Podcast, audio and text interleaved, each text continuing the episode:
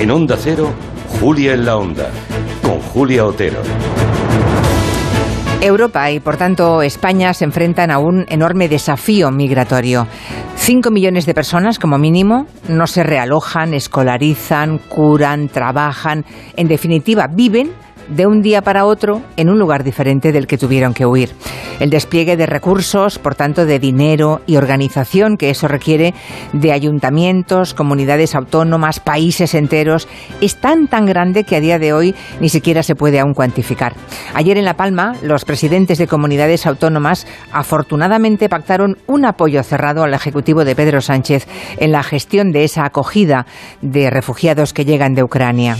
Más allá de esa solidaridad espontánea, hermosa y sincera, hay una realidad que nos tienen que empezar a contar.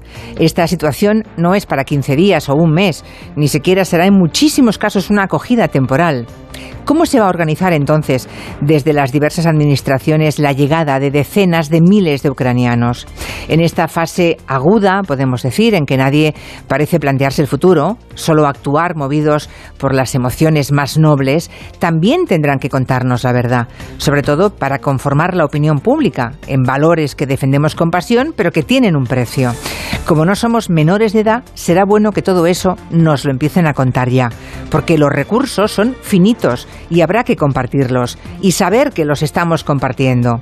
Si no, la solidaridad puede mutar en situaciones delicadas y de